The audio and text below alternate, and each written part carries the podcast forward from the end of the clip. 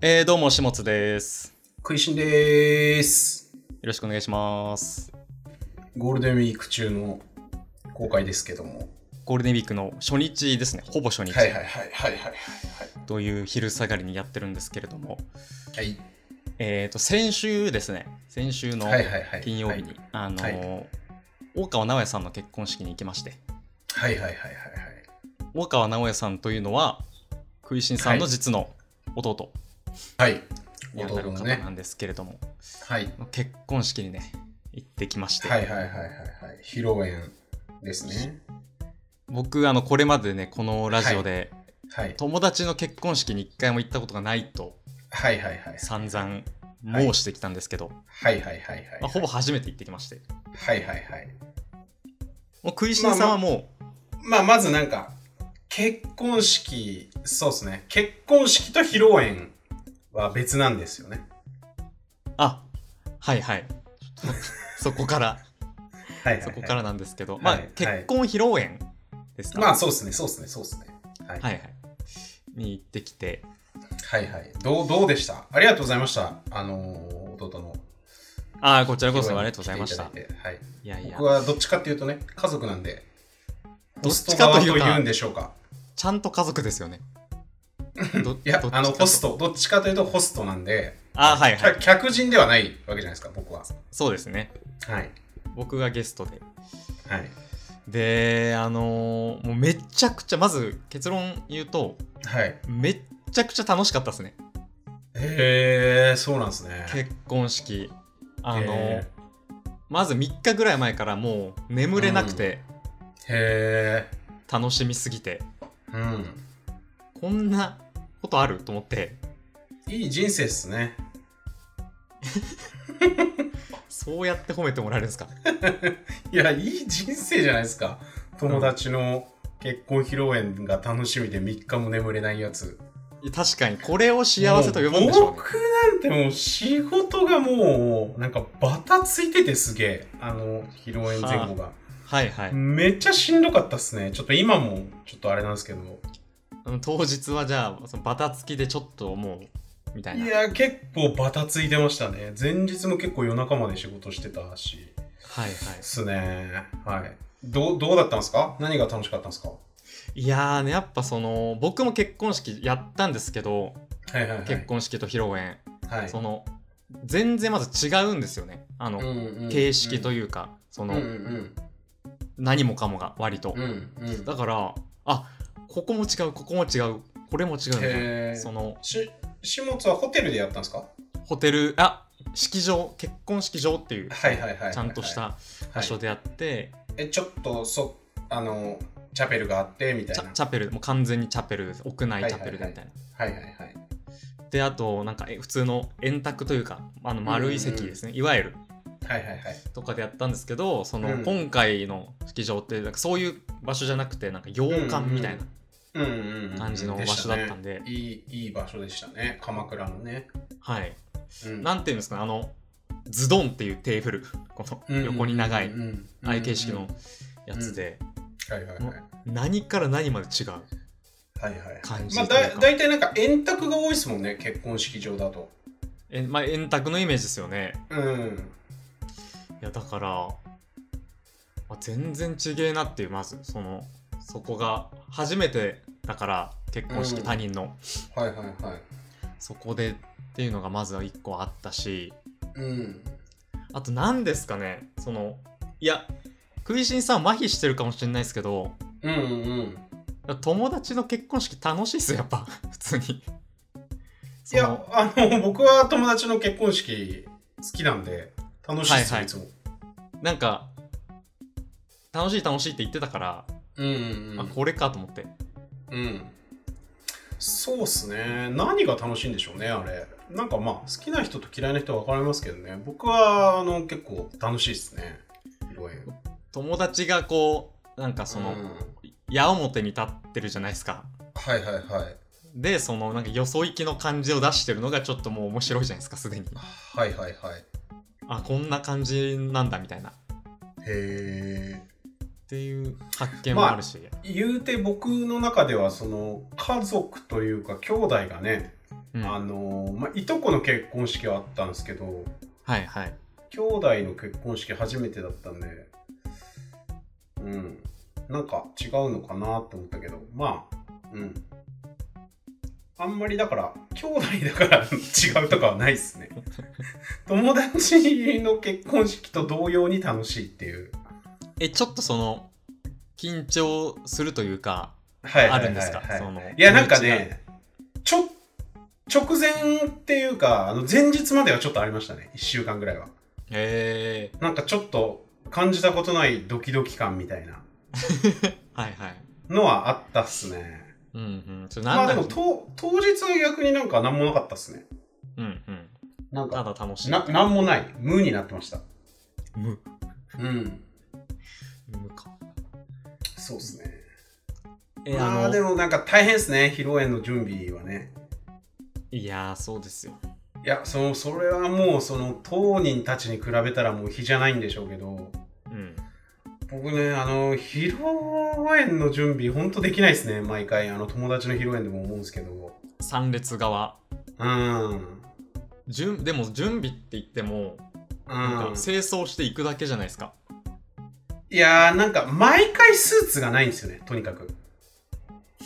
なんか言ってましたね今回もあ、で、今回もスーツもちょっと前に買ったし、はいはい靴は、あのーいや、靴ももちろんあるんですよ。ああるんですよ、あの、革靴。持ってるんですけど、あの、ちょっとや安いやつっていうか、うんまあ、ちょっと今回これでいいのかっていう疑問があって、はいはいで結構ギリギリになっちゃってよし買おうっつって、あのー銀座まで行って、あのーお昔から買いたかった、あのーブランドの革靴を買ってきてしっかりして買ってきましたいや、はいしかもそのなんていうんですかその飾りがあんまないその親族とかはいはいが履くべきはこういうやつですみたいな、フォーマルなうん、かなりフォーマルなあのオーセンティックっていうテーマで僕は今回挑んだんであテーマあった あんでのすねととにかくあの飾りを入れないという確かになんか礼服感はいですよねゴリゴリゴリの礼服ですって感じで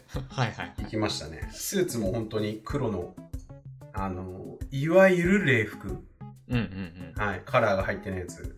そうでしたね確かにはい。しかもその、ビジネススーツじゃないやつね。礼服用の礼服のやつ。うんうんで、あの、ビジネススーツとなんかブラックスーツって違うらしいんですよね。厳密には。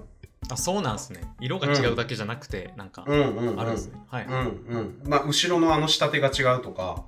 はいから、まあ、そのビジネススーツではないちゃんとしたあの礼服あのービジネススーツは大体この後ろの背中の真ん中がこう割れてるんですよパカってはいはいジャケットの裏が開くようになってたりとかあのうんなかったりするんですけど、なんていうんですか礼服はこう左右がパカってなるやつ真ん中がテロって伝わりますかねはいはいはいはい、はいそうそうそ2つ切れ込みがね、うはいはいはいのやつもね買いましてじゃあ兄なりのちゃんとしたね、はいはいはい礼儀をやってたんですねそうですね、僕は結構、あのーオーセンティックにやりたい人なんで、そういうところは。うんうん意外に、意ト外ラにディショナルな感じで。そこはそうですね、そうですね。意外と思われる方もいるかもしれないですけど、そこでなんかちょっと変な、突飛なことするやつ、大嫌いなんで、僕。なんか今いろいろなところに矢が刺さりませんでした。 なんか気づいてないだけで。はいはい。いやいや、なんかね、その、サポート側じゃないですか、やっぱ、家族は。確かに。はいそうですね。出る場所じゃないですもんね。はい基本的にはね。まあ、やっぱその、ご当人と、その両親とかが主役だと思う僕は思ってるんで、はいはい。はい。そんな感じですよ。あと今回、やっぱその、すごいなって思ったのが、はいはい。なんか引き出物あったじゃないですか。はいはいはいはいはい。引き出物が、はい、そのい普通っていうか、その、いわゆるカタログギフトみたいな。なんかはいはいはい。結構はい定番だと思うんですけど、うん、まあそうですね。でも今回はトゥインクルスターパッケージでしたね。うん、そうですね。まあでも、そうですね。なんだろうな。まあカタログギフトの歴史短いっすよ、めちゃくちゃ。あそうなんすね15年ぐらいしか歴史ないんじゃないですか。ここ最近のものうん、だから僕が18区から20、20歳過ぎまで出てた時とか、まだなかったぐらいなんじゃないですかね、多分うー。んなるほどなるほどだんだんカタログギフトばっかりになってきましたけどね。はいはいうん。そうですね。なんかカタログギフトとお菓子みたいなの多いですよね。うんうんうん。いやー、よかったですね。 あのトゥインクルスターパッケージを一応説明するとはいはいはいはい、お願いします。あのそう結婚式用にうんそうんのグラフィックを作ってて、そのはいはい、はい。直屋さんが、うんうんあの夫妻のイラストですね、うんそれのグラフィックを作って、うんうんうんそれの T シャツとエコバッグっていうセットだったんでうん。すけど、うんうんうんそうめちゃくちゃ嬉しくてへえどういうこといやなんかやっぱそ単純にそのイラストのクオリティ高いから可愛いっていうのがあああるしはいはいはいそうこなんか常まあ識で、まあまあね普通で言ったらその夫婦の名前が入ってそうそるうそうマグカップ使いづらいとかってなっちゃいますもんね一一般的には般ね的にはそうじゃないですか、うんうんなんかむそかういう昔はねそういう感じだったんですけどねなんかあとその顔なんか名前とか入っても使いづらいわみたいな、うんよくうん言われたりしますけど、うんなんかそういう一般論を軽く超えてきたなっていうもうんうう、んうんものがいいからうんっていう凄みを感じましたねやっぱ、うんうんうんすごいうんうん嬉しかったですあれは、うん見せたいぐらい、うん、いや見せていきましょうツイートしといてくださいツイート確かにそれを下食いのページに貼ればいけるんで確かにそうしましょうはい。あとね、僕の、あれだ、えっ、と、東京の、まあ、地元の時からの友達は何人かいたんですけど、うん東京の友達で言うと、柳下さんがね、来てくれて、僕のもう友達でもある柳下さんですよねあ、そうなんですね。はいはいはいはいはいそうそうですはい。はい。どう、どうでしたなんか、席近かったですよね、下津は。柳下さん真正面ではいはいはい。やっぱ柳下さんってそのもう駒とし駒っていうかその言い方悪いんです けどいやこま伝わりますかねその、はいはいはいカードとしてピピ強すーぎスる、ね。ピースとして。その、はい場場を盛り上げるための、そうそうそうみんなんなかというピースの中でもね。王将みたいなもんで将棋で言うともう、はいはいはい。どこにいても活躍してくれるじゃないですか、はいはいはい。絶対にはだい。からやっぱ柳下さんすごいなって思いましたねその披露宴えーなんかあれっすよね、小田原でテントサウナ作ってるんですよね。今ねちょっと一緒にテントサウナ作っててはいはいはい。はい TP, TP レコーズではいはいはい。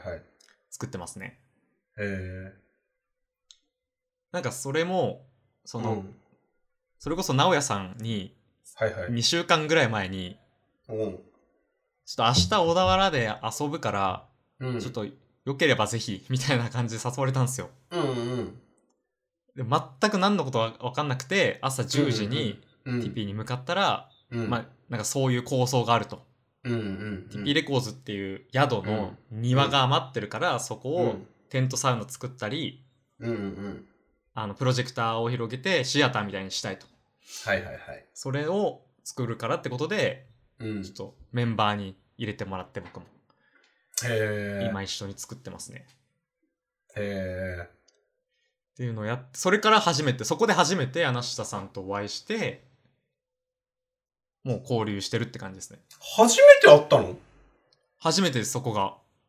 へえ。だから意外だねって話をして、何回もお名前出してるえし。、 俺は下食いラジオをね、次のゲスト柳下さんっていうふうにほぼ決まってるんですけど、なんかいまいち下津の動きが悪くて、なかなか決まんないんです けど。いいやいや、なんでそんなこと言うんですかやいや、いや、なんかそういう感じじゃないですか。僕は何度も提案してるんですけど、いや、もう全然僕もやりましょうって感じですよ。もちろんもちろん。やりましょうよ、じゃやりましょうやりましょあ。はいはいはい。え下津がなんか動きが悪いのいや なんで思ってたんですけどう。不穏な空気にわざわざ。 じゃないでしたっけ全くないです、そういうこと。はい。じゃあ近々ね。あのはい柳下さんもあの、柳下今井のハッシュタグラジオっていうはい、ノートとスポティファイスポティファイポッドキャストみたいな感じでやってるんで、うんうん。はい。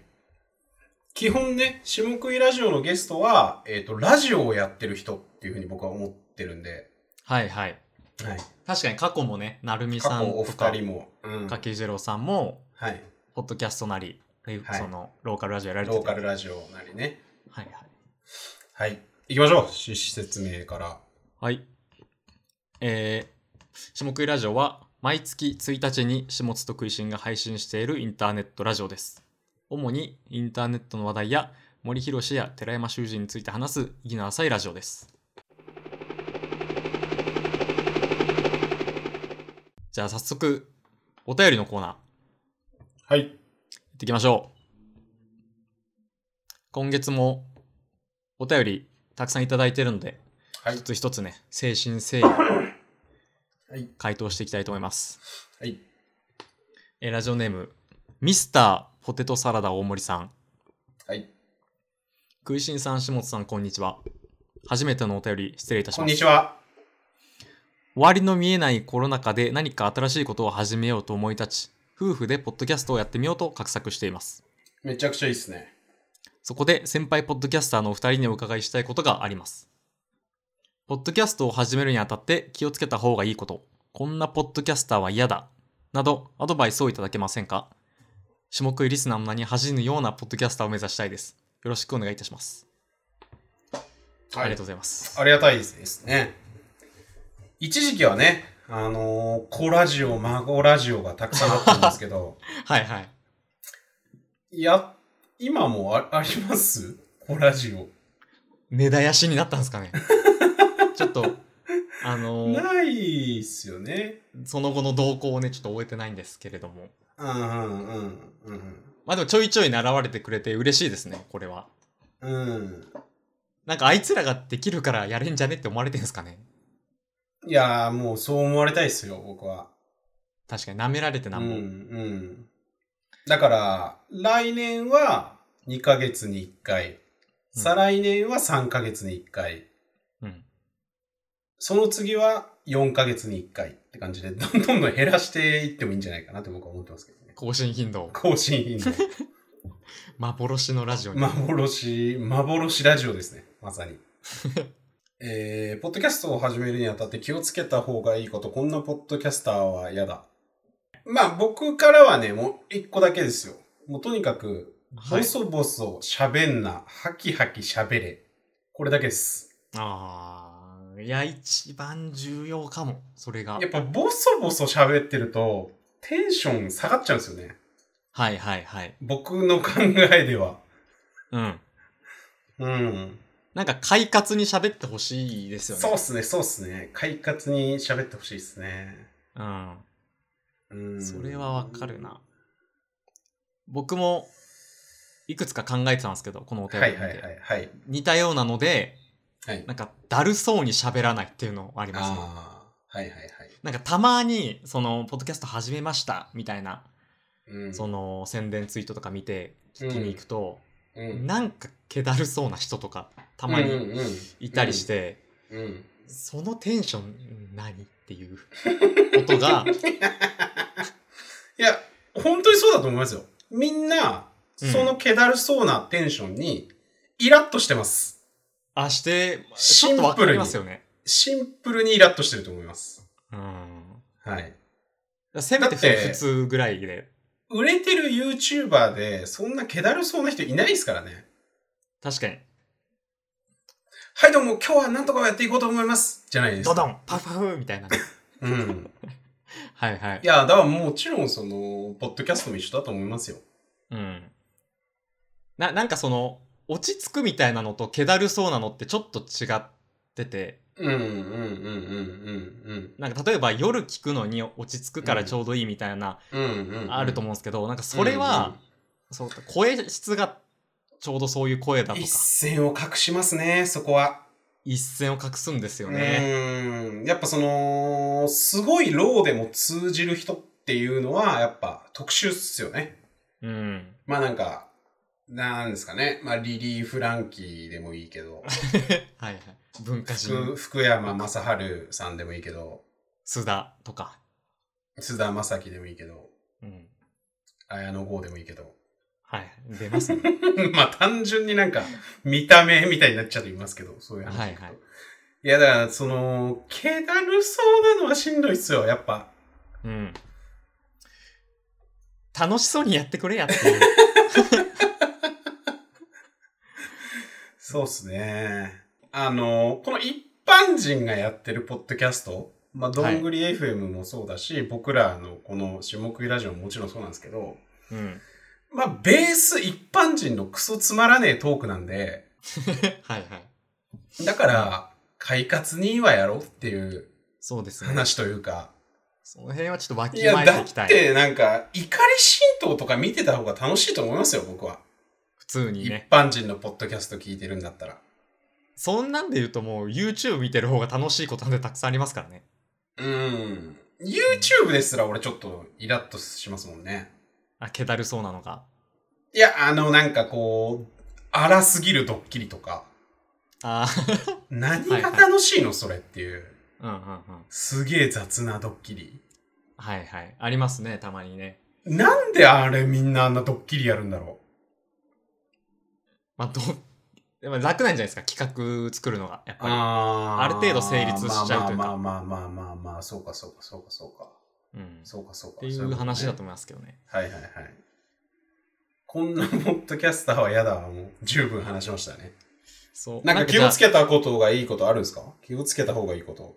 アドバイス的なそれはです。ね、うん。あの、やっぱり、コンテキストってすごい大事だなと思って、はいはいはいはいはい。はい、まあ、ちょっとその僕ら冒頭怪しかったのかもしれないですけど、うんうんうんうん。まあその。の、いきなり知らんやつの名前をあんまり出さないようにしてるとか、はいはいはいはいはい。はい、とか、まあ初めて聞いても意味わかるような内容にしたいなとは思ってますね。まあまあそうですね。うまあだからその、クイシンさんの弟の直哉さんは、ん。うん。あのー、下食いラジオのロゴとか、あのー、オープニングとかエンディングとか作ってくれた人なんですよ、みたいな、はいはい。言った方がいいですね。よかったで毎すね。回。反省点ですね。うん。いや、やっぱわけわかんない話言っちゃうとね、知らねえよってなるんでね。そう。だから、あの、殿堂入りしてる人はいいですよ。このラジオでも。うんうんうんうん。まあ、柿次郎さん、柳下さんぐらいの話ってもう、んすごいたくさんしてるから、うん。うん。まあ、それはちょっと、ね、許してねっていうぐらいの感じなんですけど、うんうんうんうん。基本はやっぱ、初めて聞いても伝わらないようにしたいなっていうはいはいはいはい。感じです。そうですね。まあ、音質ですかね、僕は。まあ、質ハキハキ喋ろうっていうのも一緒なんですけど、はいはい。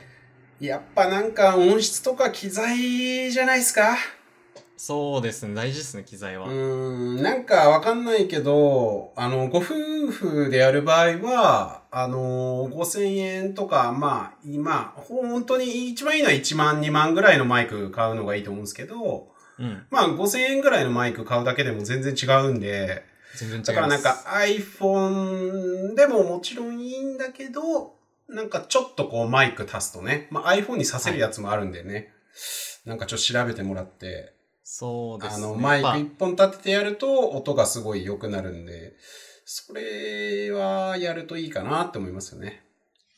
確かに、確かに。うん。なんかマイク買っちゃったらね、なんか、マイク買っちゃったしやるかっていいうや気持ちになると思うんで、はい。高いギター買うのと同じ発想はでいすはいね。はいはいはい。やっぱその、ああー、まあだ、だから、その、それで言うと、うんあの、気をつけた方がいいことにも通ずるんですけど、やっぱ、モチベーションを保つのがとにかく、あの、一番ですよね。ああ、確かに。だからなんか更新頻度を、なんだろうな。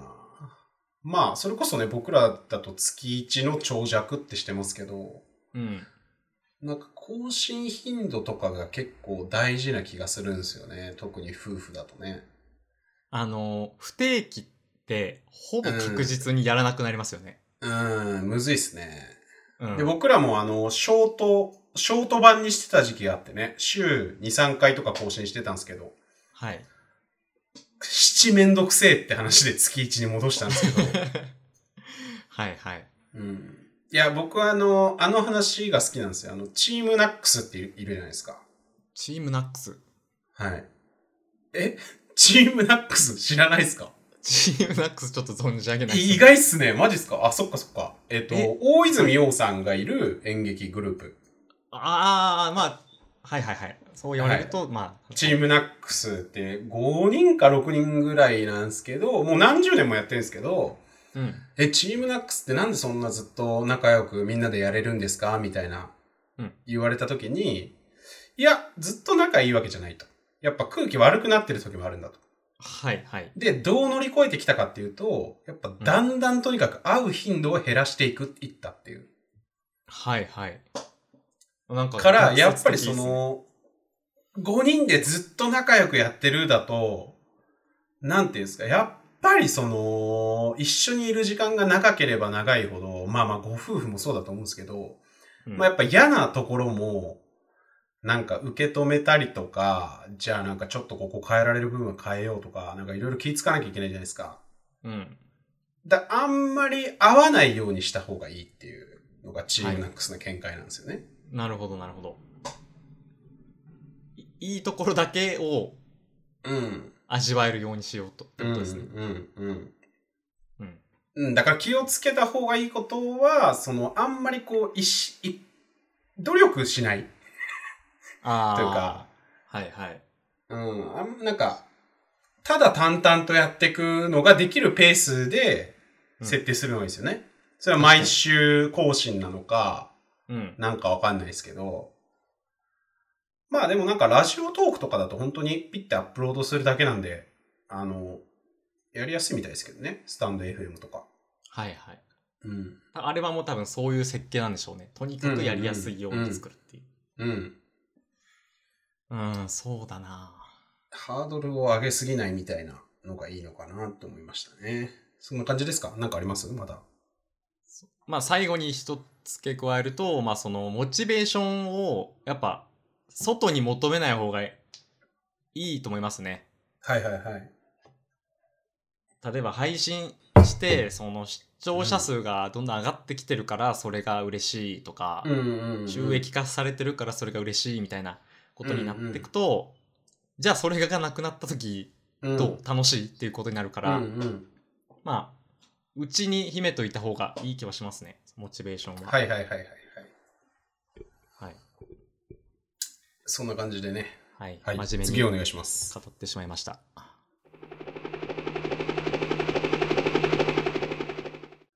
続いてラジオネーム月光画面さんはい。しもさんくいさんこんばんはこんばんは。いつも楽しく拝聴しています。クイシンさんは取材で日本のあちこちへ行っているかと思いますが、どこかおすすめの旅行先はありますでしょうかしもさんは自分が旅行した先でおすすめがあったら教えてください。これはハワイです。早っ。 ありがとうございます。僕の回答は終わりました。これはハワイです。ちょっと一個いいですか一個いいですか、はいはいはい。あのはい。そう僕に対して、はい。しもさんは自分が旅行した先でおすすめがあったら教えてくださいっていうこのはい。あふ、溢れ出る。るおまけ感いいっ すね。お前はなんか、まあ、あればくれや、みたいな感じ。いやいやでも舐められてんな。はいいいい、いい、いいバランスじゃないですか、やっぱ。はい、確かに。はい。いや、でも触れないのも悪いな、みたいな。確かに。まあ、そう、気遣いですね。あれ、ありがたいうんうんうんそこはねし、下津さんにエンジニアについて質問ですだと、やっぱ、食いしん答えようがないってなっちゃうんで。確かに、確かに。はいはいはい。な、なんでしたっけおすすめの旅行先。まあ、ハワイですね、これは。あ、もう、すぐ出ましたね、ハワイ。うん。南国。ハワイ一択ですね。えーもうやっぱ沖縄とかとももうちょっとレベル違う感じですかうーんまあまあまあ、だからと、まあ、日本だったらね、沖縄も結構いいと思うんですけどね。僕ももちろん好きなんで。はいはい。まあ、でも違うでしょう。ハワイとは全然違うんですよね。うんうん。二段三段違うんで。聞けば聞くほど行きたくなってくるな、ハワイ。だからコロナの何が辛いって、もう一個だけなんですよ、本当に。ハワイに行けない。これだけです。弊害、弊害。その1。致命的な弊害。未だにまだそういう感じなんでしたっけハワイって。全だ、然。ん僕にとってですかあああ、そのコロナ的な意味で。コロナ的な意味で。ああ、もちろん、あのー行けないですよ、基本ハワイには。うん、はいはい。あの、旅行っていうか遊びでは行けないですね。はいはいはい。なんかビジネスとかだといけるのかもしれないけど。はい。あ、じゃあビジネスをしに行けばいいかもしれないですね。うんまあでも2週間隔離はあると思うんで、あうん、結構しんどいですよね。あ、なるほどな。まあいっぱい私ハワイやってないからさ。ハワイ全体がやってないからさ、とにかく。何も。うん。ほぼ全部閉まってるらしいので、あまだからそうなん犯ですね罪、犯罪も増えてるしね、その分。はいはい。うん。だって観光業しかないからさ、ほぼ。ハワイなんか。うん。確かそうに。するともうみみんな職を失ってて、なんか、あの、銃撃事件とかも起きちゃってるような感じなんで。ストレスがもう溜まってきてるんでしょうね、鬱う憤が。ん。そうなるとアメリカ怖え旅な。行先ね。なんか、あるっすか仕事は。沖縄好き好きだよね、でも。沖縄好きですね。そう行ったことそんなにないですけど、沖縄かなり好きですね。い。は沖縄と、あと、い。ちょ行いきちょましょうい、よ、沖縄。沖縄行きましょうん。う。なんかちょい僕ちょはい僕行全然ってるんで。タイミング合わせてちょっと行きますか、沖縄に。うん。なんかワーケーションでもいいし。ワーケーションはダメなんですかやっぱ仕事の都合で。あ、全然大丈夫です。あ、大丈夫なんですね。 10時、19時で スラックが繋がればもう OK です。はいはいはい。あ、じゃあもう、5泊6日で行けばいいんじゃないですか紅白6日でも行けますね。げ月金ずっと沖縄で、日曜に行って、月金ずっと、なんかエアビーの部屋かなんか借りて、はいはい。まあ昼間は作業して、はい。で、わかんないけど、間、有給取ったりとかなんか、ちょっと動けるようにして、うん。土曜に帰るとか。はい。はいやっぱそれがやりやすい仕事だから、やってやうんりたいですね、そういうのはね。うん、うん、うん、はいはい。うん。行きましょう行きましょう。かぼちゃさんと。行きましょう。うん。そうきなんかありますかなんかありますかおすすめの旅行先。おまけ的なので言うと、はいはい。仙台ですね。ああ、はいはいはいはいはい。国内好きだよね、仙台。仙台が大好きで、はい。行ったことあります仙台。ありますあります。あの、 駅前に大通りがたくさんビヨンって伸びてるんですけど、仙台うんうんっうてん放射状に。はいはいはい。それが広くて道がもうとにかく。うんうん。なんかパレードとか、あの、しやすいような感じなんですけど、そこをね、歩くのがすごあいの好きなんですよ、ゴ、ゴールデンスランバーで、あの、首相が爆破されるのも、あの、仙台のね。そうです、そうです。あそこ大通り舞台がですね仙台。なんではいはいはい。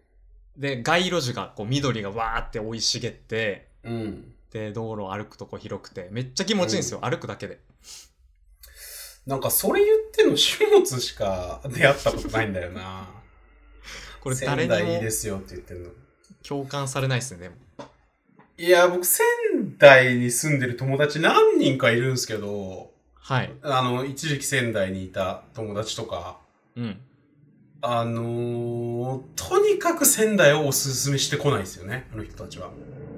ああーあー、仙台なんて何もないっすよ、みたいな。ほぼ全員がそれ。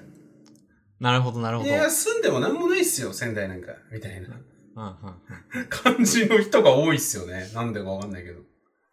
でも、あれじゃないですか、その、本当に気に入ってるから、うん。なんかもう別におすすめする必要がないんじゃないですか。そういうこと儲かってるビジネスしてる人って、別に言わないじゃないですか。本当に儲かってたら。なるほどね。あ、そういうことっていうことはいで、はいはい。ああ、それで言うと、あのー旅行っていうか移住だけど、また僕友達が一人茅ヶ崎にあの移住してたわ、いつの間にか。えー、いつの間にか。うん。確かにな。でも、茅ヶやっ崎は本ぱ当にいい人な。気あるっすね、茅ヶ崎。茅ヶ崎、藤沢、辻堂とかね。うん。人増えてるっぽいっすね。まあ今そうでしょうね。どんどん。うんいや、だから僕ね、一回もう茅ヶ崎住んじゃってもいいかなと思ってんですよね、また。はいはい。あ、いいっすね。一回軽く引っ込んで、まあコロナ終わったらまたはいはい。都内戻ってもいいし、うん。うん。とにかく、家賃がもったいないですっていう 気持ちがもうどうどうもああって。はいい。や、僕もその、都会のど真ん中に引っ越してきてすぐコロナ来たんで、そうっすね。いや、もうほんとドンピシャぐらいな感じなんですよ。引っ越し即コロナ。うん。で、はいその、都会に住む一番のメリットって、みんなとすぐ会えるとか、飲みに行けるとか、はい、え、はクイい。シンさん今ちょっと渋谷で飲んでるんですけど、どうっすかみたいな。うん。軽めに顔を出せるっていううん。のをイメージしてたんですけど、はい。ほぼずっとコロナなんで、うん。 その機会がほぼないんすよ。いやー、そうですね。うん。そこだけですもんね、渋谷に住んでる意味って。そうっすね。本当に。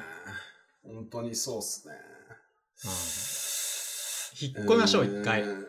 だから、なんかその、まあ、東急東横線の、ちょっとなんか、それこそ川崎とか、東京からちょっと出るたところにするとか、うんまあ、ちょっといろいろ考えてるんですけど、まあ、だったら一回茅ヶ崎まで行っちゃってもいいかなっていううんぐらいな気持ちなんですよね。なんかここっていうところがあったら住みたいんですけどね。あの、小田原とかどうなんですかいい物件あるじゃないですか。ちょいちょい。はいはいはい。それは遠すぎますか東京から。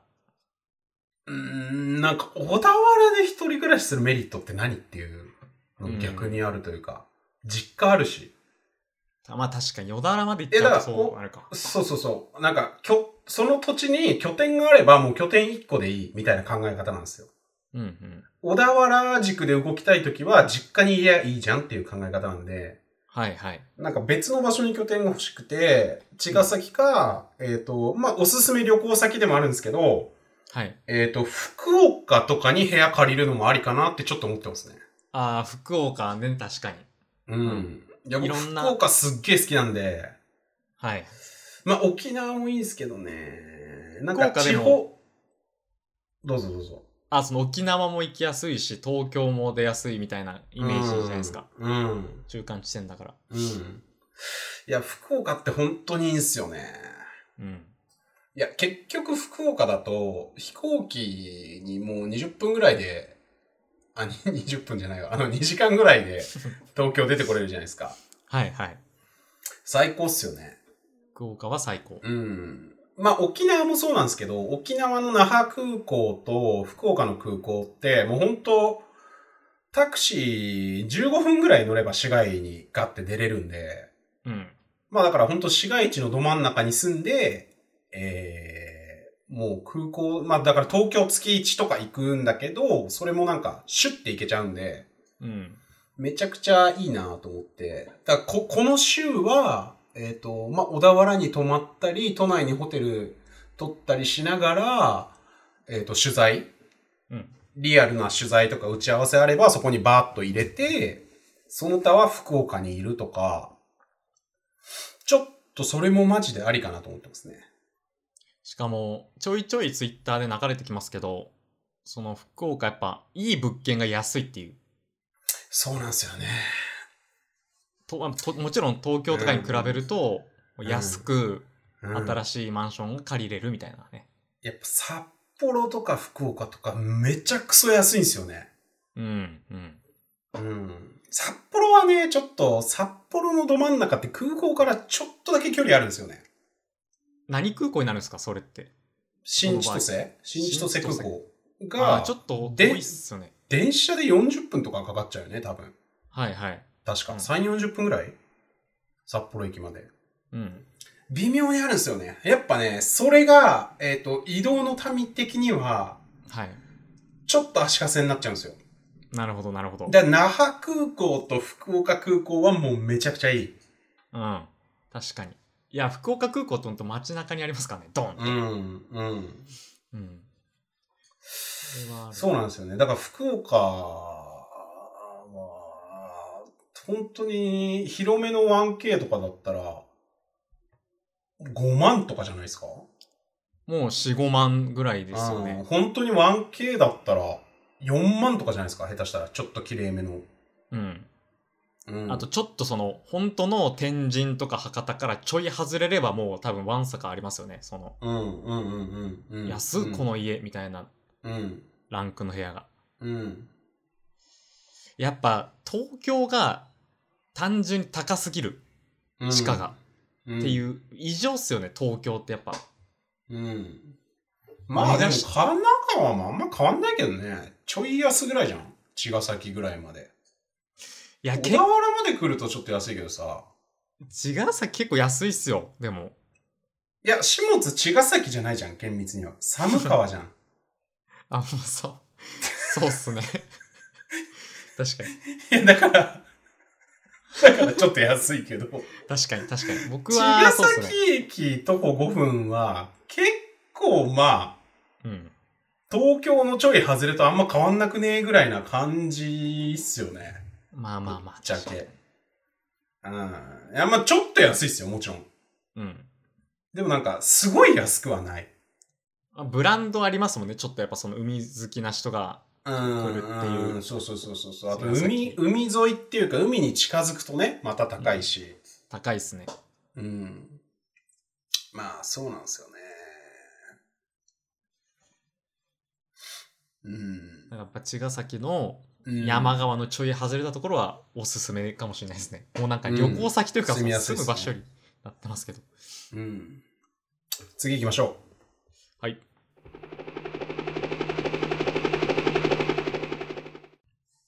えー、ラジオネーム、ネンドロイド村雲さん。クイさん、しもさん、こんにちは。う。く、クイさん、シモさんと呼ぶ人が多いですね。今日は。確かに、んしもさん、はいクイさんとかね、はいはいはい。はいはい。はい。いつも楽しく拝こ聴させこれあれっすね。みんな、あ、みんなじゃないか。ネンドロイド村雲さんと、ミスターポテトサラダ大森さんは、クイシンさん、下津さんっていう風な順番で呼んでくれるんですね。クイシンさやん、っぱはいはい。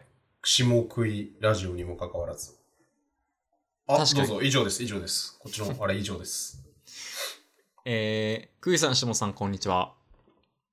いつも楽しくこん拝にち聴はさせていただいています。さて、早速本題に入るのですが、最近、仕事の都合で転勤が決まり、引っ越しを計画することとなりま した。ちょっとかぶりましたね、なんか。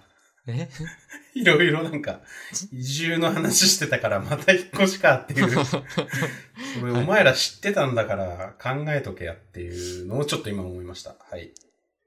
えー今から1ヶ月で引っ越しの準備をしなければいけないのですが、何から手をつけた方がいいのか少し迷っています。お二人は引っ越しを何回も経験されていると思うのですが、引っ越し作業で気をつけた方がいいこと、あった方がいいものなどあればぜひアドバイスいただけないでしょうか。とりあえず、冷蔵庫に眠る賞味期限切れのものの処分から始めようとは思っているのですが。ご時世柄、いろいろと不自由が続く時期とはなっていますが、お体にお気をつけてお過ごしください。というね、おはい。はい便りをはいはい。ありがとうございま。す。そうですよね。不自由なことがちょっと多くてね、引っ越しもなかなか確か大に。変な部分もあるかもしれませんが、はい。はい。えー、何でした 質問何ですか転勤が決まったそうで、はいはいはいはいはい。なんか、転勤ってちょっと、あ、そうかってなりましたね。なんか、はいはいはい。その、僕の仕事、僕らのような仕事って、転勤ってないじゃないですか。やっぱ、ああー、はいはいはい。 IT はい企。業って。はい。そうか、転勤ってあったかと思 って、あ るよ、それは。いや自分の常識それはあるでしょ。なさすぎたんで、びっくはいりはいしはまいした。はいはいはい。いや、もう転勤はもう世の中的にも、言うてもまだ全然ありますよ。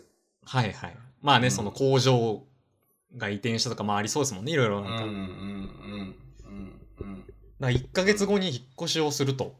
うんうん。なんで、何からしたうんらいいのかわかんないっていううん。状況で。まあ、僕らね、言うても、あ、うん。 5回ぐらい以上やってますもんね、引っ越し。4、う5ん回。そうですね、そうですね。僕はもう、10回ぐらいですよ。はい。僕も4、5回やってて。だだから、はいはい。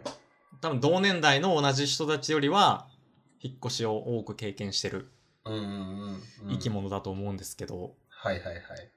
ありますか引っ越しマスターとして。引っ越しマスターとしてはね、まあまあ僕はもうそもそも引っ越しする前提で暮らしてるんで、常に。あ、それはね、何回か前もありましたよね、話でう。んうんうん、ちょこちょこ話してると思うんですけど、まあだからとにかく物を減らしてるんですよね。うん。ものを減らしてる、またはその、ある程度もう箱に入ってる、とにかく。はいはいはい。持ち出しやすいよつう。まりもうそのまま引っ越せる状態みたいな。はいはい。だから本当皿とかを段ボールにボンボンって入れれば、あとはもう、あ、もうそのまま移動するだけっす、みたいなテンシうョン。ん。移動の民っすね、やっ ぱ。うん。うん。はだい。からこれはでもね、あの、正解があります。お、はいぜひ正解をちょっとね、知りたい。ま、ず、一回準備段階として、はいこ。んまり先生の本を買って読んでください。あ、一回知識を入れる。はいはいはい。 はいは ときめきの魔法を感じてくださいい。。片付けのやつ。はい。え、あの、で一番有名なあれですかあの、はいはいははい。い。はいはい。いわゆる、こんまはいりはい先生のあの、ときめきの魔法っていう、はいはい。なんだっけ。なんとかかんとかときめきの魔法みたいなのあると思うんで、 は有い名なやつ。はい。うん。ベストセラー。それを読んで、はい。読み終わったら、目の前に段ボールを2個置いて、 2個。はい。はい。いるもの、いらないものって書いてください。いるものといらないもの。うんこれ黒の、黒のマジックペンで書けばいいです。はいはいはいはい。はいはい。まあちょっとこの時点でこんまり先生とやり方違うんですけど。いいです。ディテー ルはいいんですよ、ディいテールは。やいや、まあまあ、ちょちょっとじゃあだから、その、み、右側に物を全部バーって出すんですよ。まあはい洋服、だったら洋服バーって出して、はい。左側に、左サイドにいるもの、いらないものっていう段ボールを置いて、はい。で、一個一個手に持って、うん。胸に当てて、うん。ときめいたかなって考えて、はい。えーいるもの、いらないものを分けていくんですけど、はい。えっ、と、ベースとなる考え方としては、はい。えっ、と、ほぼ全部いらないものうん。として考えてください。はいはいはい。前提。うん。それでも、私はこれが欲しうんい。。と思った時だけ、うん。あのーいるものに入れてください。それを。はい。はい。以上ですかはい。以上です。空心さん。はい。全く同じです。 僕もアドバイス。 はい。じゃあ、終わりですか。いやいや、ちょっと、ちょっと掘っていきましょうよ。はいはいはい。で、あの、まず、引っ越すとき、それやると思うんですよ。いるかいらないかの精査。うん絶対にうんうんうん、絶対にみんなやると思うんですけど、うんうんここの覚悟が中途半端だと、うん。うん。ほぼ意味ないんですよ。そうっすね。そうっすね。ちょっと減るだけ。そうっすね、うんうんうんうん持ち物がちょっと減るだけになるそうなんでのすよ。そうになん、ですよ。うんたくさんの時間をかかるんで、うんうんうんうん。あの、もう、グレーのものは全部捨てていいと思います、僕は。はい。それです。うん。とにかく、 部屋にあるものを全部捨てるぐらいの気持ちで挑んでください。そうですね、そうですね。ん、うん。もうう、んそれがやっぱ一番。うん。荷物でお金かかんないし、減ることで。うん。段ボールの量も減らせるし、労力もかかんないし、うん。やっぱ減らすことが何より大事ですね。うん。で、うわ、これちょっと、いるかうんぐらいのやつは全部捨てていいです。 うん。え、ちょっと待って、ちょっと待って。これ聞いたことあるかわかんないけどさ、はい。卒業アルバムとかどうしてるんですか下津って。あ、捨てました、捨てました。大学の分厚い卒業アルバム捨てま した。卒業証書などなやど。っぱ捨ててんだなぁすごいな唯一持ってるのは、ぁはいはいはい。あのー奨学金の、はいはいはい。これなくしちゃ絶対ダメですっていう紙1枚だけですね。へーそれだけ。は捨てられてないです。まだ払う義務があるから。はい。えそれぐらいですね。引っ越しー。はのい時はいにはい持ったはいの。はい。いいっすね。だから、その、い絶対にいるものってもう明確に白じゃないですか。見た瞬間に、こいつん明日も使うものって白じゃないですか。うんうんうんうん。それ以外は捨ててください。爪全部切りとかね。爪切りうん。とか、で、大事なのは、それ細かくやってほしくて、えっ、と、爪切りが入ってる、なんかその引き出しなのか何なのかわかんないけど、うん。えっ、と、箱の中とか引き出しの中に入ってるものを全部ひっくり返して、床に並べて、一、個ずつそれやってください。おー、はい、はい。爪切り。はい、これは先週も使った。来週も使うからいる。うん、うん。で、2個目の爪切りが出てきたら、はい。 はい。なんかの時のための予備と思って持ってるけど、うん5年使ってないです。はい。捨ててください。捨ててください。はい。うん。そんなんたくさん出てきますもんね。はい。あとちょっと僕、捨てる捨てるって言ってるんですけど、あの、なんか、えっ、と、いろいろこう、寄付とかできたりするんで、ああー、の、まあ、まだ使えるものだとね、まあ、洋服とか、あの、靴とかもそうですけど、メルカリもね、あるし。ユニセフ的なものとか、なんか、あの、日本の、なんていうんですか、養護学校だったりとか、なんかいろいろ寄付できたりするんで、うんうん。あの、そういうのもぜひ使ってください。はい。メルカリも使ってください。お金になりそうなものはメルカリで。はいはい。はい。だからゴールデンウィーク、えっ、と、村雲さんが今日収録29日で1日に、えー、放送、1日から流して、まあ何日に聞いてくれるかわかんないですけど、ゴールデンウィークでそれ絶対全部やった方がいいですね。うんうん、うん。先に。確かに。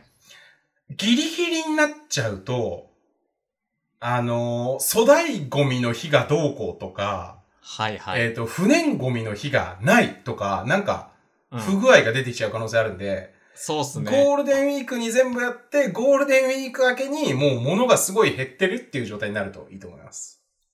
あとはもうスケジュールを組むだけと。はいその、はい。ね、でかいゴミの。はい。めっちゃ有益なアドバイスじゃないですか。はい。にゃい。引っ越し作業で気をつけた方がいいこと、あった方がいいものがあればアドバイスいただけないでしょうか。うん、気あをっつけた方がいいものはないですね。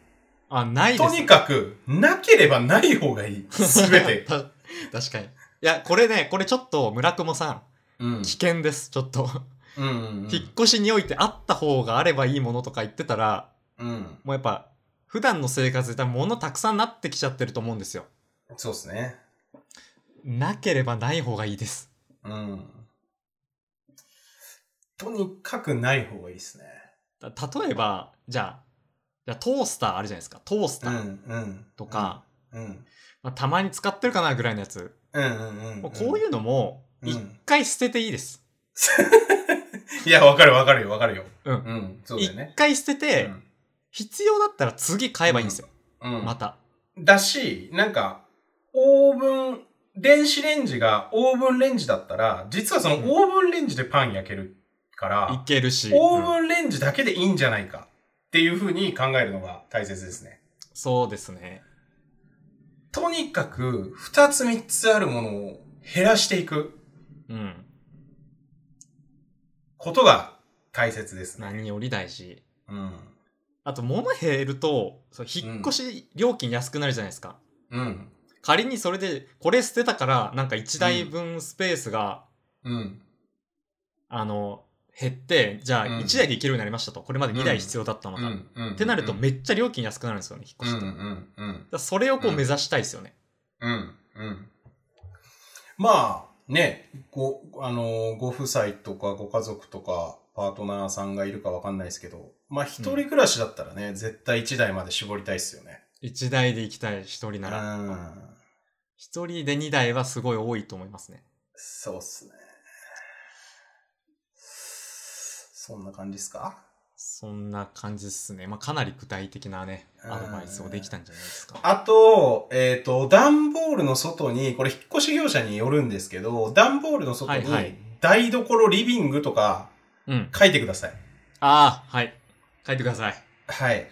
で、それをなんか丸つけるところがある、あの、業者もあるんですけど、ない場合、えっ、と、すっごい安い業者選ぶと、なんか適当に置けばいいですかみたいな感じで言われるんですけど、うんうん、うん。えっ、と、確実にそこディレクションしてください。引っ越し業者さんが来た時に。これをこの辺に、これはこの辺に置いてくださいと。この山リビングです。この山が、あの、こっちです。キッチンです。トイレ周りです。みたいな、なんか言ってください。で、それを、えっ、と、これは部屋の奥に置いてくれ。これは部屋の手前に置いてくれっていうのを、うん。えっ、と、最終的にそのものがどこに置かれるかっていうのを考えた上で、うん。えー、指示っていうか、ディレクションするっていうのが、これが一番大事です。うん。これをやんないと、めっちゃめんどくさいことになっちゃうんで、確かに。細かく指示してください。あの、もう通路に山のようになるみたいなのが最悪の状況ですね。うんうんうんうんうんうん。あの、その日必要なやつが一番下にあってみたいなことになるから。 そうそうそうそうそうそうそう。いや、だからなんか、靴が入ってるのは、まあ別に手前でいいじゃないですか。最後でいいですよね、もうそんな。最後でいいですよね。だからそれは玄関の方に、もう最後に持ってきてください。玄関のところに置いてください。うん。で、リビングの奥に行くのは奥にしないと、だからベッドを入れる順番とか、うん。なんか段ボールが積み重なっちゃってるから、ベッドを置きたいところにベッドが置けないとかってなっちゃうんで、うん。うまくそこはね、ディレクションしてあげてください。想像力を働言えばやってくれるんで、言って、いや、その言ってもらった方が楽ですしね。引っはい越し業者も。はい。そうっす。あと、あの、本は重いぞっていうのを言いたいですね。うんうんうん。本ってすごい重くなるよっていうのを、うんうんうん。あんまり引っ越ししたことない人感じたことないんですけど、うんうんうんうん。少しの量でもめっちゃ重くなっちゃうんで、うんうんもう本はできれば全部処分したいぐらいですね。うん。引そうっで越しすのね。タイミングで。そうっすね。うんはい。めちゃくちゃ細かいこと言うんですけど、はい。えっ、と、その、なんか、置く場所が無料の範囲みたいな感じで、なってる場合って、うん。あの、業者さんからすると、あ、そんな指示されるんだ、めんどくせってなっちゃうんで、うん。えっ、と、出発するときに、お茶とコーヒーをあげてください。あー、これはね、大事。めちゃくちゃ大事。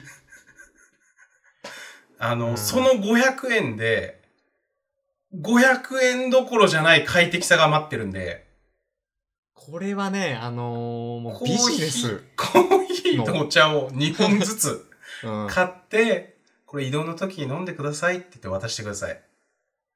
本当に大事ですね、それは。めちゃくちゃ忠実に置いてくれるんで。本質。人付き合いの。以上です。僕からはそ。はい、はい。できれば作業前がいいですね、それは。そうですね、そうですね、そうですね。やっぱり作業後だとね、意味ないんで。意味ないって、意味ないことはないんだけど。うん。作業前の方がね。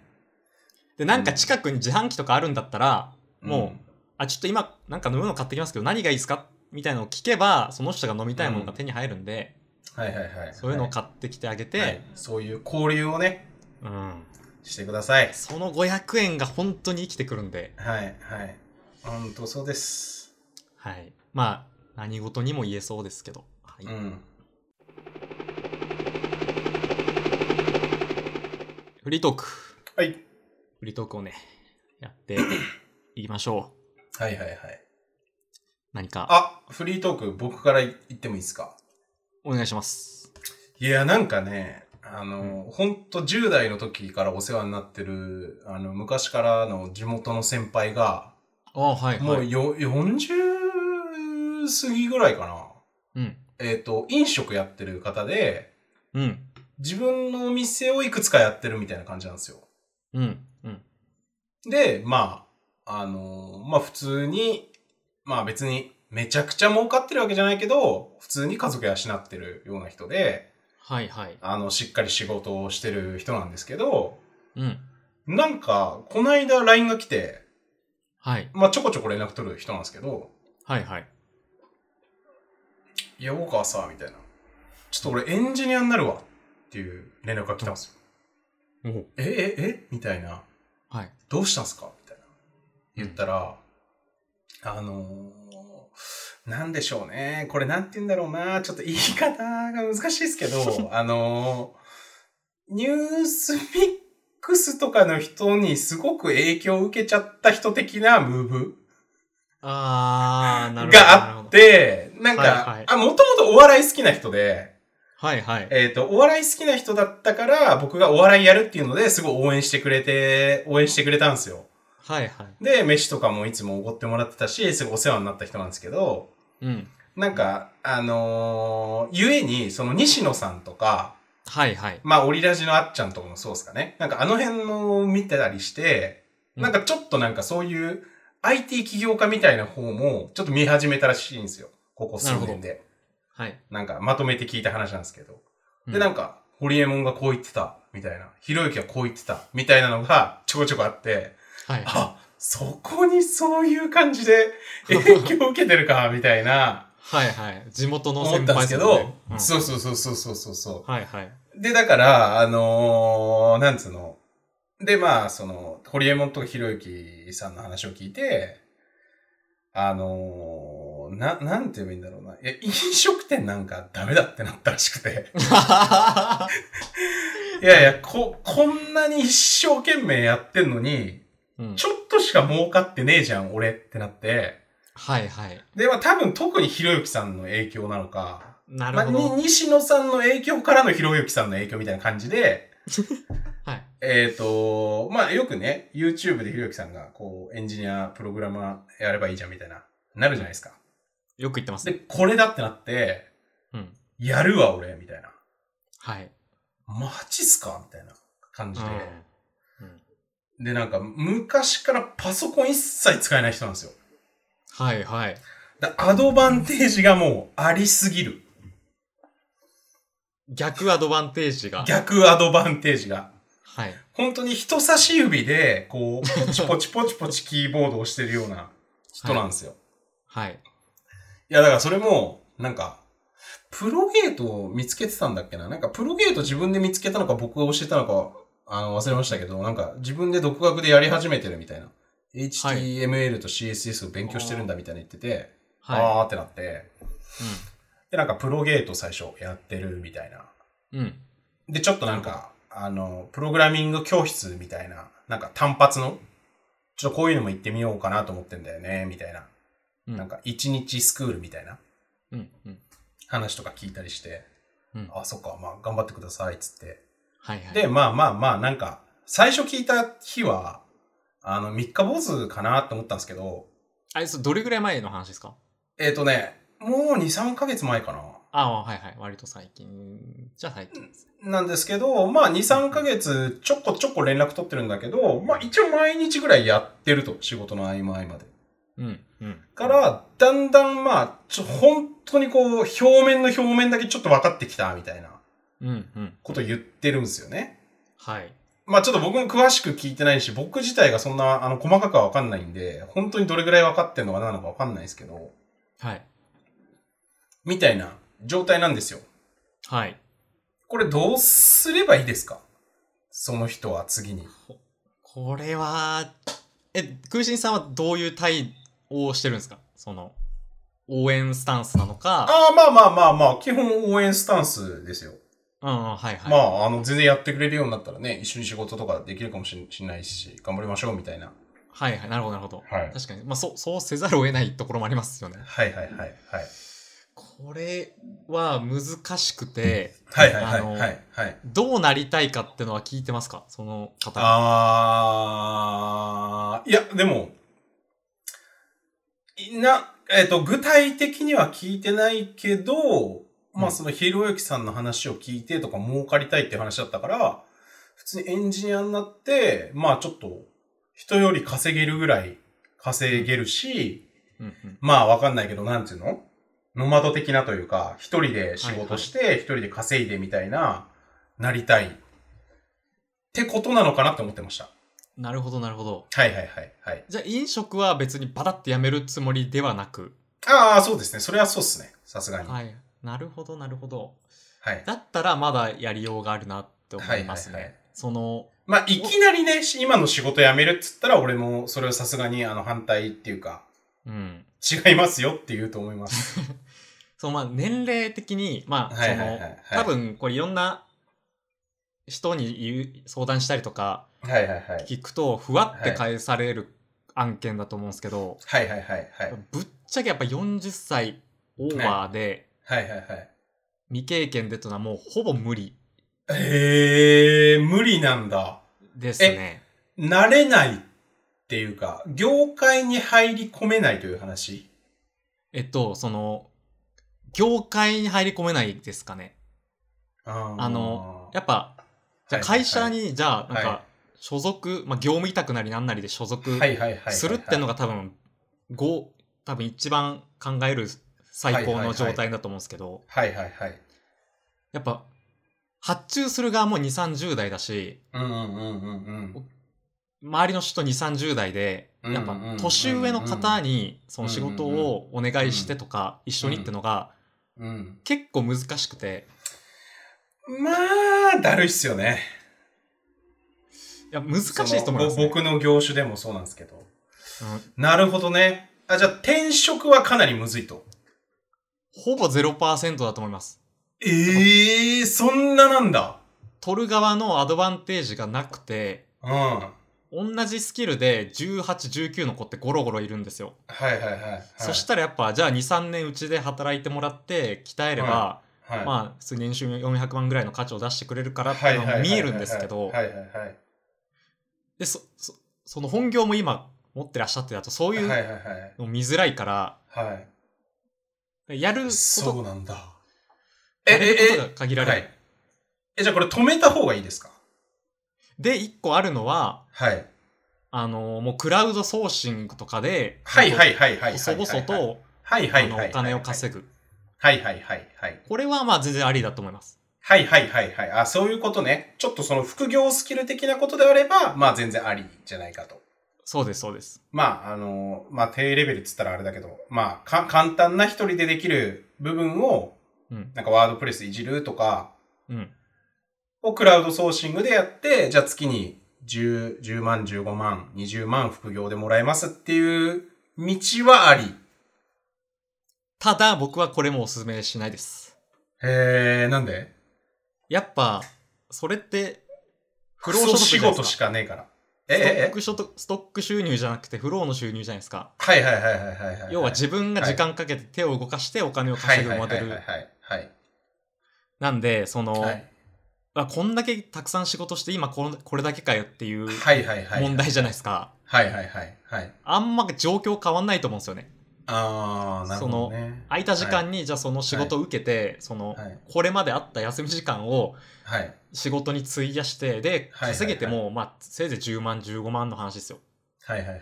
あんまり幸福度上がんない気がするんですよねああ。やっぱ、ちすごいですね、千葉大学は。だからそのなんでしょうその3店舗経営うんされてるに2店舗かなうん 二三二店舗。なんかそれを、より、売り上げを上げるのか、伸ばした方あとがいいと。コストを減らすかうん。の方なるほにどな注力した方がはるかにいより良い結果になるんじゃないかなっていうのは。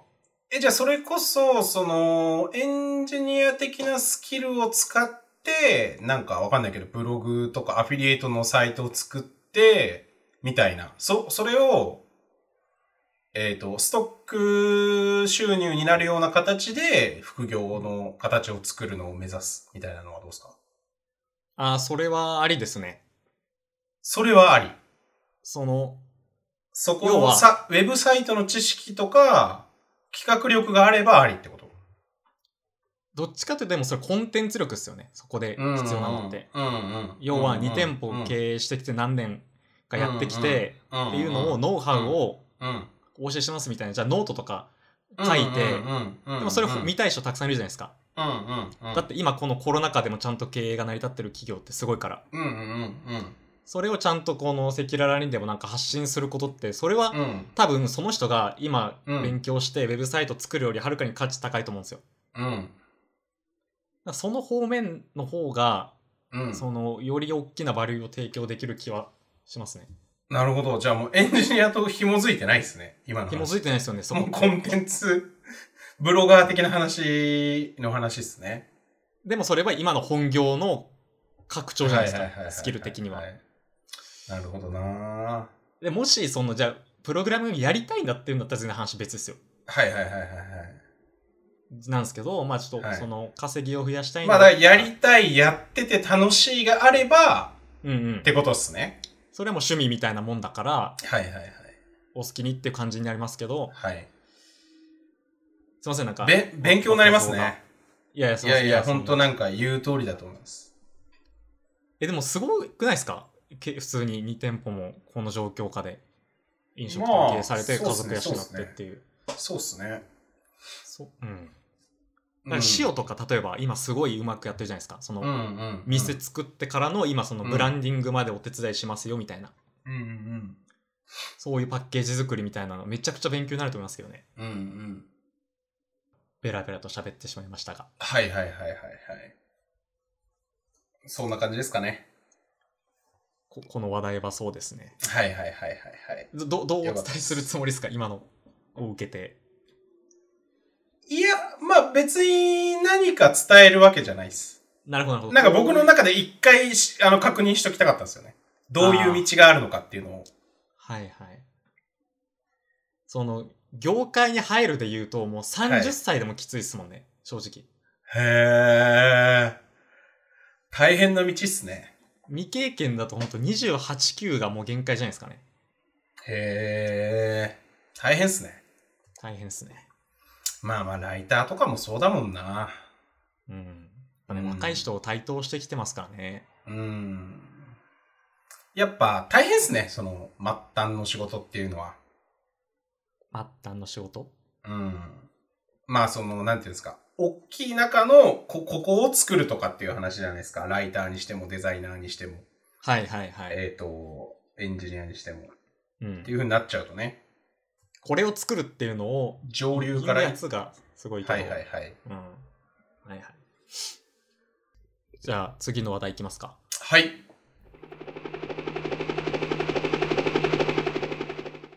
ちょっとね、その、似てるんですけど、その、はいはいはいはいはい。あの、似てるんです、似てる話なんですけど、はいはいはい。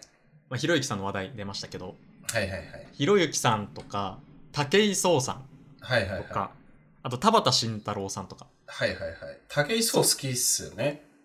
めっちゃ好きで、はい。今、そのあたりの今、YouTube の長尺のトーク配信っていうのを、すっごいよく見てるんですよ。はいはいはいはい。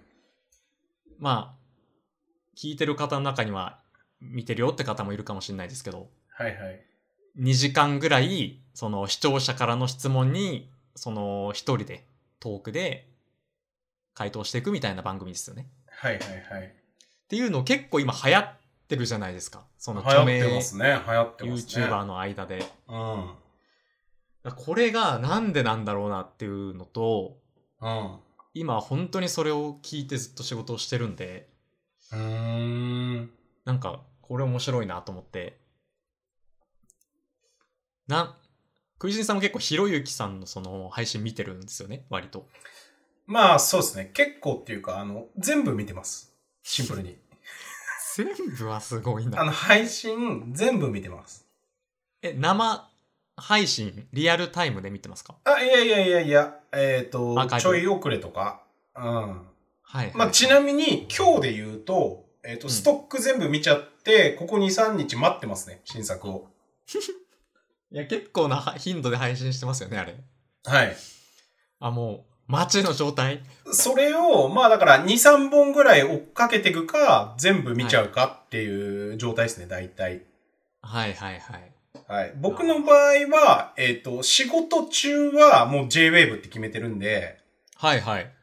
えあ見ないっ、ぞと、夜、好きなテレビがない時は、うんえー、まあ大体ひろゆきさんの YouTube をだらっと流してるって感じですね。あー。まあ、マあッ本チ当しにますねね、ね、眠りに行く時ですね。はいはい。いざないの。はい、はい。なんかね、いや、すごいわかりますわかります。その、暇な時間にバチッとハマるコンテンツですよね。うん。で、それで、その、ひろゆきにしても、武井壮さんにしても、田畑さんにしても、もう全部一緒なんですよね。フォーマットが。うんうん。 え大体、いや、なんで流行ってるかはもう答えあるでしょ。なんでは、まあ僕なりにはありますね。はいはいはい。え、ひろゆきさんのやつが跳ねてるからでしょあー、そそうう、それをみんな真似してるっていう話だと思いますよ。その、武井壮さん、田畑さんで言うと。じゃあなんでそのひろゆきのやつが跳ねたのかっていうところに関してはどうですかはいはいはいはい。え、これ僕が全部どんどん言っちゃっていいんですかはあ僕もちょっとじゃあ言うと、いはい。じゃあ、な始末論なん一回先。はい。僕論としては、やっぱ、ここ1、2年、1年ぐらいだと思うんですよ。その、長尺でトーク配信し始めたはの。いはいはい。勘違いじじゃなければ。ゃはい。で、つまりここ1年で何があったかっていうと、はい。ステイホームじゃないですか。はいはいはいはい。もう家にいて、はい。ただとにかくダラダラしてる時間が多いはいはいはいはいはい。もう。はいネットフリックスもゲームもテレビはもいもう飽きちゃった、はいはいはい。そこにはい、はい。バチッとああなんだこれっっていうので、はい。あ面い。白いじゃんからのハマりだと思うんですよね、はいはいはいはいっ。ていうのが僕論ですねはい。なるほどね。ステイホームあ、そういうハマった話ね。はいはいなるほど。えっ、と、それで言うと、えっ、と、もっはとい高解像度な、えーください答えがあるんですけど、はいえっ、と、田畑さんはやってるけど、多分、あのーやってるって言っても俺見たことないし、あの YouTube の登録者そんないないじゃないですか、多分、まだ。 5万人ぐらいです武井壮さんも結構まだまだじゃないですか。まだまだ武で井すね武井壮さんのタレントバリューの割にはまだまだじゃないですか。はいはいで、ひろゆきさんだけ爆伸びしてるじゃないですか。確かにそうですね70万登録とかはいだと思うんですよ。確か。70万超えてるぐらいだと思うんですよ。うんつまり、これ中身が違うっていう話なんですよ。なるほどはい。はい何が違うかっていうと、うんえっ、と、田畑さんって結局、えー、やれっていう話なんですよ。そうですね意識高い話なんですよ。田マッチョで畑すねさんっていうのは、その、堀江門、堀江さんとか、箕輪さんとかと同じ側の系譜じゃないですか。うんうんやればいいじゃん、行動すればいいじゃんなんですよ。やらないやつはもう知らんがなっていうはい。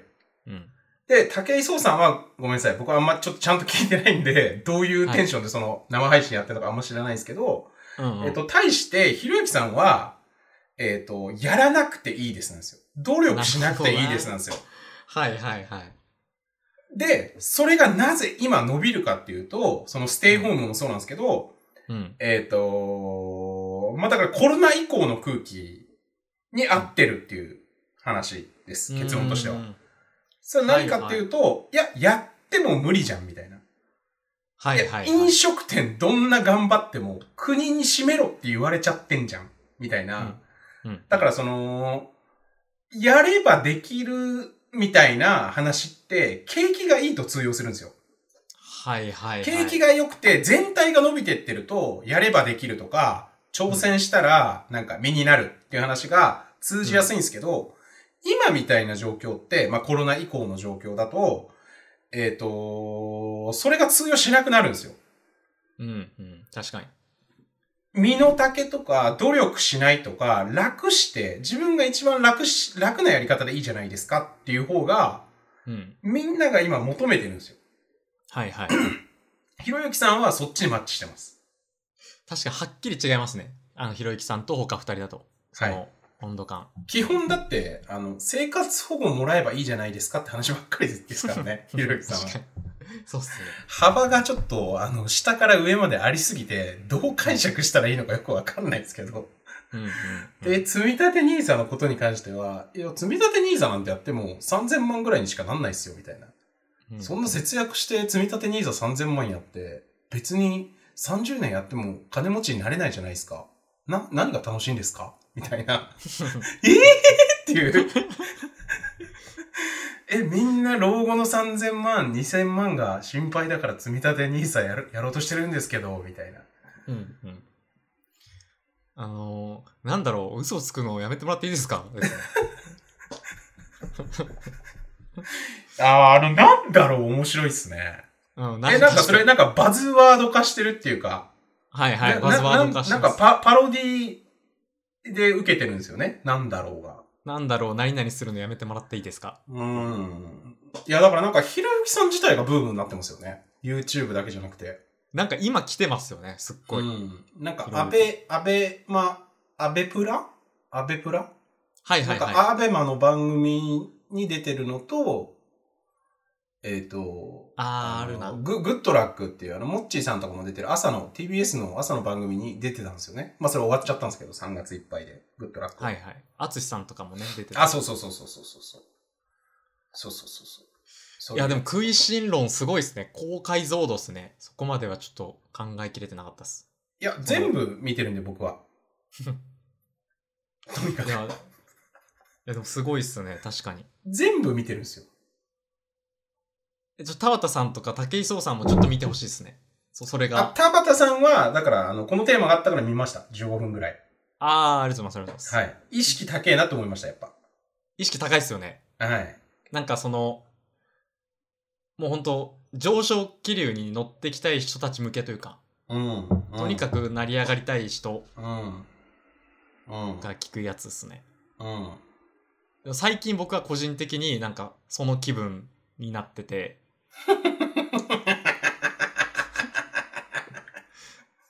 今、 今、今、上昇志向が来てるんですか今上昇志向来てるんですよ。へえ、そうなんだ。いいっすね。どういうことですかいやなんか、武井壮さんも同じなんですけど、はい。その、まだまだだなって思って、はいはいはいはい。何を満足しとんじゃいって思って、自分にはいはい対はして。いはい。はいだって今、この暮らしを、うん。じゃあ何もせず、日々の仕事だけこなしてる暮らしを続けてたら、うん。 10年後も一緒じゃんと思って、うん。やだなってなってますね。 へーえ、どうすんすかじゃいや、だから、勉強してますよ。その日、空いた時間とかは基本的に。あ。え、その、エンジニアとしてのキャリアアップみたいな話ですかそう、直近はそうですね。へえ。それが一番近い。へっていうような気分のやつにはハマるんですよね。ここういう心持ちの人には。ーえ、なんでそういう感じになったんですか始末。えー、あの武井壮さんはもともとずっと好きで、はいはいはいはい。その本当。に10年ぐらい前から出始めの頃から。はいはいはい。で、う。 YouTube をさ最近そのトークを見るようになって、はい。なんか、え、武井壮の YouTube に影響を受けて僕は変わりましたって話ですかえーそその心が燃えてきた感じです ね。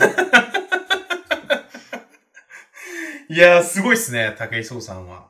めちゃくちゃ、いや、武井壮さんのことは本当に、本当にすごいと思います。あの、はいマはいジはいではいはいはいはい。すべてがもう計算され尽くした結果の今っていうのがもうよくわかる人なんでっはいはいはいはいはいはい。ていうのをあおちょっと俺もやりたいなっていう感じです、へーえ、これやってこれやって、こう、いや僕こうなろうと思って、ここに行くためにこれとこれとこれやったんすよ、みたいな。で、最初こうだったんですけど、こうなってこうなって、こういう壁が出てきたんですけど、これをこう乗り換えて、こうやったらこうなったんですよ、みたいな。全部それで説説明できるんですよ武井さんもう今の成功がいや、だから、始末もそうなりたいっていう話ですよね。 10年後とかになんかそういう状態になりたいですねやっぱへーえなんかそうへそうそうじゃないと怖いというかそのー今のまま10年後嫌だなっていうだけですねはいはいはいはいはい。まあまあでもそもそもなんかやっぱあれっすよね。その、なんていうんですか。仕事に対して意識が低いタイプではないですからね、始末は。いやいや変わったの最近ですよでも本当いにやいや、いや、違うと思うな。ベース、ベース意識高いっす、結局。そうですかそうだし、やってるし、なんだかんだ。そう嬉しいですけど、 あうの、ん。ではいも新卒の頃はひどかったと思って、本当もったいないことしたなってすごい思いますね、今は。ああ、そうなんですね。まあ手癖でやってましたからね、コンテンツ制作を。手癖でやってましたね。てか、コ手ンテン癖でできツちゃうんですよね。制作を分かってなかった、本当に。うん、まあでもそれはやっぱね、そりゃだって池田隼人さんのアシスタントからキャリアがスタートして、はいはい。で、だって大学生でさ、なんか、ちょっとサイト作りました。初月の PV が20万 PV でした。みたいになってる中でさ、なんか企業から、企業と一緒に記事作って、3000PV でした。とかなってさ、何十万とか何百万とかかけてさ、3000PV でしたってなったらさ、はい。えってなっちゃうよね、そりゃ。そう始末からしたら。 そうっすねともなかなか言えないですけど。はいはいはい。ああ、じゃあよかったですね。上昇志向始末なんですね、最近は。うん、そう。やっぱでも、それがいい調子だなって思いますね。へえ、あ、じゃあ調子が良くなってるんですね、ここ数ヶ月。仕事に対する、こう、姿勢とかが。ぶっちゃけると、はい。あの、転職してからずっと調子いいですね。あー基本的には。なんか本当今の会社がすごいいい、いい会社だなっていう、マッチしてますね。え、でも最初からそうなったわけじゃないじゃないですか。あ、これほ今の話だど。と。あ、そう確そうかそにうそうそう。そうですね。え、さ、今の会社に移ってからそうな、なってってたんだ。徐々に。そうですね。基本ベース高くて、なんか、本当ここ最近はもう、もうちょっとより頑張ろうかなって思ってるっていう。へえ。え、何を頑る張るんですか何を頑張るうん。いや、僕は頑張ることしかないですね。今の段階では。え、具体的に、その会社員の頑張りって何なんだろうっていう感じっていうか。僕の今のその状態だと、はいはいはい。とにかくそのスキルを、うんできるうんうんことを増やせば増やすほど、その給料上がってくんですよ。今のはいはいはい。はい。ポジションだと。はい。だからまずはそこっすね。あーそ武あ器そとういういかう引き出ことでしすを。ね。それは分かりやすいですね。うん。え、そのエンジニアばっかりの会社ってそういうパターンが多いんですかこれとこれとこれできるようになったら給料上がるとか。あ、もう明確にそれっすね。あ、そうなんだ。へえ。え、結構そういう会社が多いのかぼちゃさんのとことかもそうなのかないや、他の会社はちょっとわかんないんですけど、あ、へえ。まあ、僕らの会社だと、例えばあの人はあれができるから、あの案件にアサインしようみたいな。はいはいはいはい、はい。で、それがまあへー難しければ難しいほど給料上がっていくじゃないですか。へ え。いいっすね。まあ、めっちゃわかりやすいですね、だから。はい。でも、ライターとかって逆に言うと、そういうの、なんかあんま指標がわかりづらいなって思いますね。ライター編集者とかって。まあ、すべてがアナログ感覚でしかないですからね。え、例えばそう、給料を上げてこう、その、稼ぎを増やそうと思った時に、なんか、フリーになればいいんじゃないですか。フリーになってその有名媒体で書くとか、うん、うん、うん、うん。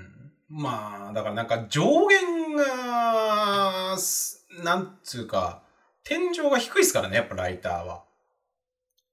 来そう本書くとかしてドンっていかないとうんうんいや俺が昔聞いてたのって昔の時代ですらライターの天井は1000万って言われてたんですよはいはいだから、こうめちゃくちゃ手が速いライターが書きまくってもいわゆるそのライター的な仕事だといやもちろんそのコラムニストとかエッセイストとか作家とかその人の名前で書い書い書くものが増えてくるとまた違うんですけど、まあ、もちろんはいは本いを出すとか、うんえっといわゆるその商業ライターっていう、そんなに表に名前がバンバン出たりとか、この人の名前で書くとかじゃないと、えっ、と、1000万が天井って言われてて、うんすごい上の先輩からそれ習ったんですよ。はいはでい1000万が天井なんだ、引くって思っちゃったんですよね。うん思っちゃったっていうか、思うじゃないですか。まあトップでそれっていうのはちょっとそうそうそうそうそうそうそうそう。低いと思うんすえっ、と、言うて3、4年前ですけど、えっ、と、これ絶対名前出さないでほしいんですけど、僕らの業界で結構トップでやってるフリーの人うんが実際、あの人1000万超えてるらしいよみたいな話だったんですよ。はいはいいや、だから逆に言うと、ライターメインだと、やっぱそこまでしかいけないんですよね。うんうんうんその作家とかになっていかないと、レバレッジが効かない一本いくらっていう仕事やってると、1000万までしかいかない。うんうんうんって感じなんすよね。不労収入ですもんねもうそこを抜け出せないというか、うんうんうん。まあだからエンジニアは、だからその頑張るっつっても頑張りがもうそこまでしかないから、だからその上に行きたい場合は作家になるか、まあヘプロ社長みたいなコンテンツを作る会社とかを作って、なっていくとかうん人と一緒にやってっていう、だからもう普通に会社を作るって話になってっちゃうんで、うんエンジニアの場合は普通にね、2、3000万とかあるんですか日本だと。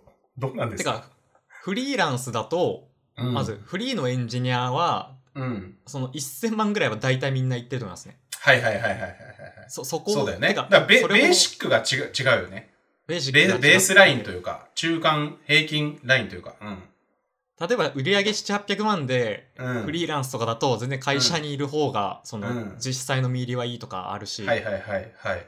でそこから上ってなるともう2000万3000万は結構ゴロゴロとは言わないですけどうん。まあ割といるって感じ。割といると思いますねえ、手が早い人だと2、3000万全然いくみたいな。手が早いというかまあ難しい実装ができるその難易度が高いことができるとかはいはいはいはいはいはいはい。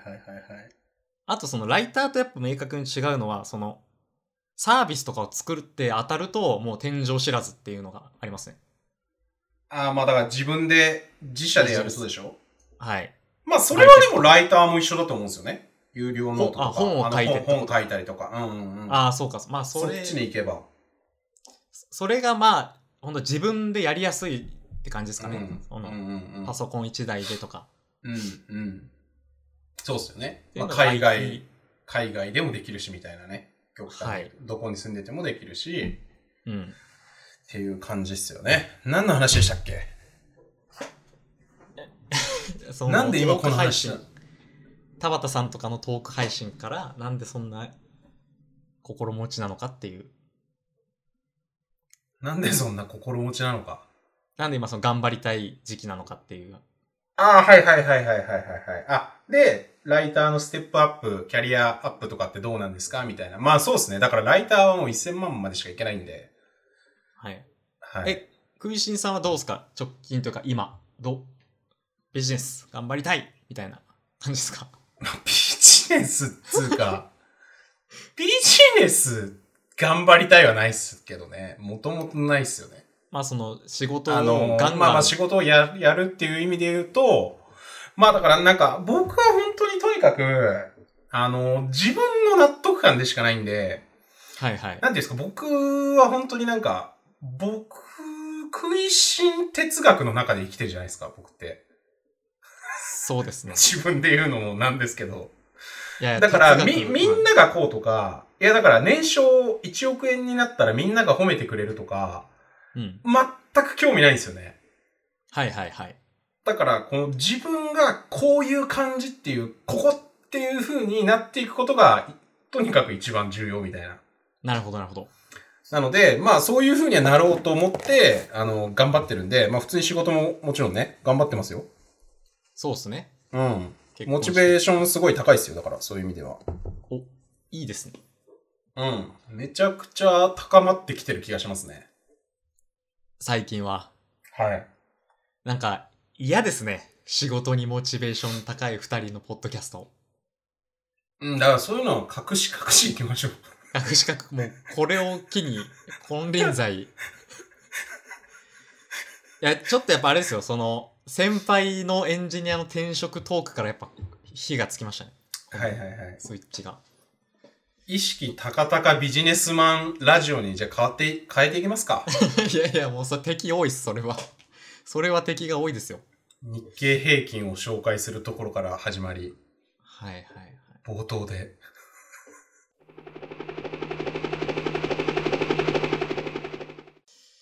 一応90分今来てます。はいはいはいはいはいはい。 3個目。なんか。さ、最後のテーマ言ってください。